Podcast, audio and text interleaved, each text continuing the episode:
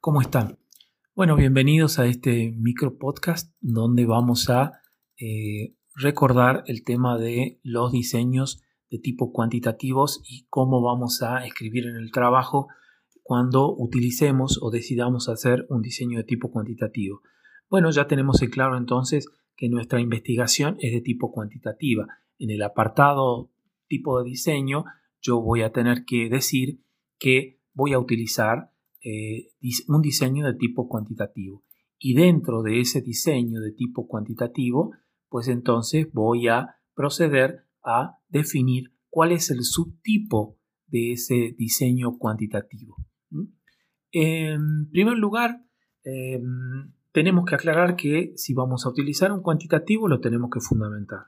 Si yo voy a usar un cuantitativo, quiere decir que yo en mi investigación voy a probar una hipótesis, voy a probar cómo una variable independiente afecta a una variable dependiente y que fundamentalmente voy a expresar los datos de manera cuantitativa, es decir, voy a medir los datos. Y hablo de datos y no de información, porque información es apropiado para lo cualitativo. En lo cuantitativo hablamos de datos.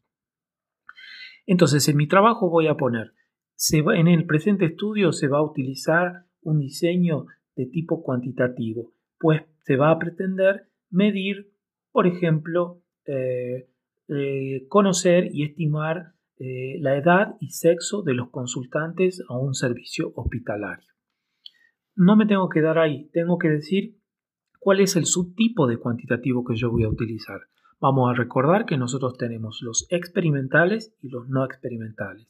Los experimentales son aquellos donde yo voy a aplicar un tratamiento o voy a manejar una variable de tipo eh, independiente y voy a ver cómo esa variable de tipo independiente mm, influye en una variable de tipo dependiente. Por ejemplo, si yo quiero demostrar que la aplicación de un método de eh, aprendizaje, un método de enseñanza de la lectoescritura es mejor que otra. Voy a tomar un grupo al que le voy a aplicar este método y otro al que no le voy a aplicar y voy a ver los resultados.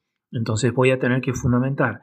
Usaré un diseño de tipo cuantitativo y dentro de los cuantitativos el experimental. Si puedo controlar todas las variables, será un diseño cuantitativo de tipo eh, netamente experimental. Si no conozco o no puedo controlar todas las variables, será de tipo cuasi experimental.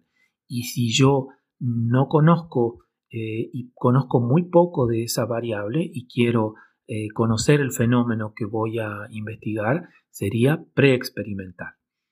Y no tengo que poner teoría, tengo que decir que voy a utilizar un preexperimental ya que no se conoce demasiado sobre los, eh, la situación o, las edades y los sexos de aquellas personas que consultan en ese servicio hospitalario. Ahora también los diseños cuantitativos se dividen en no experimentales. Los más comunes que pueden recordar son los transaccionales, los transeccionales y los eh, de tipo longitudinales.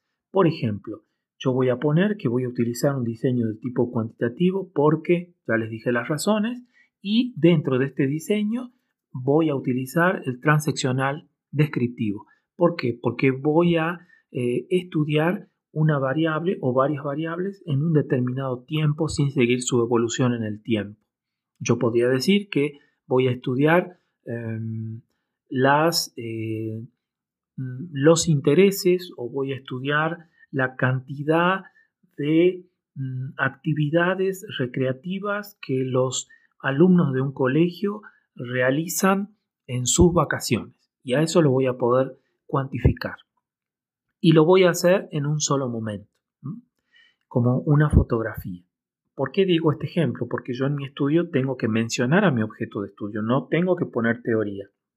Porque la teoría ya la conocemos todos. Lo que tengo que poner en este punto es cuál elijo y por qué lo elijo y cómo se aplica a mi objeto de estudio. O también, en segundo lugar, los no experimentales, retomo, se dividen en, como les decía, transeccionales y longitudinales. Los longitudinales son los que siguen em, la eh, evolución de una variable a través del tiempo. Entonces, en mi trabajo yo pondré que utilizaré un diseño de tipo cuantitativo porque quiero medir o probar una hipótesis y dentro del cuantitativo voy a utilizar un longitudinal porque voy a estudiar la evolución de esa variable a través del tiempo.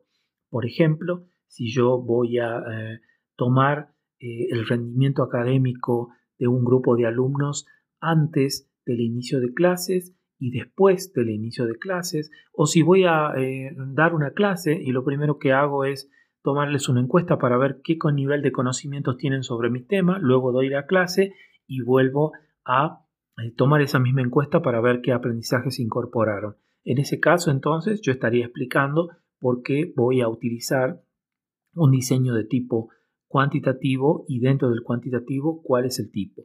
Recordemos entonces, nada de teoría, no me olvido de mi objeto de estudio, digo qué tipo de diseño voy a usar, cuál y cuanti mixto y dentro de los cuanti tengo que decir cuál es el subtipo que voy a eh, utilizar para mi investigación.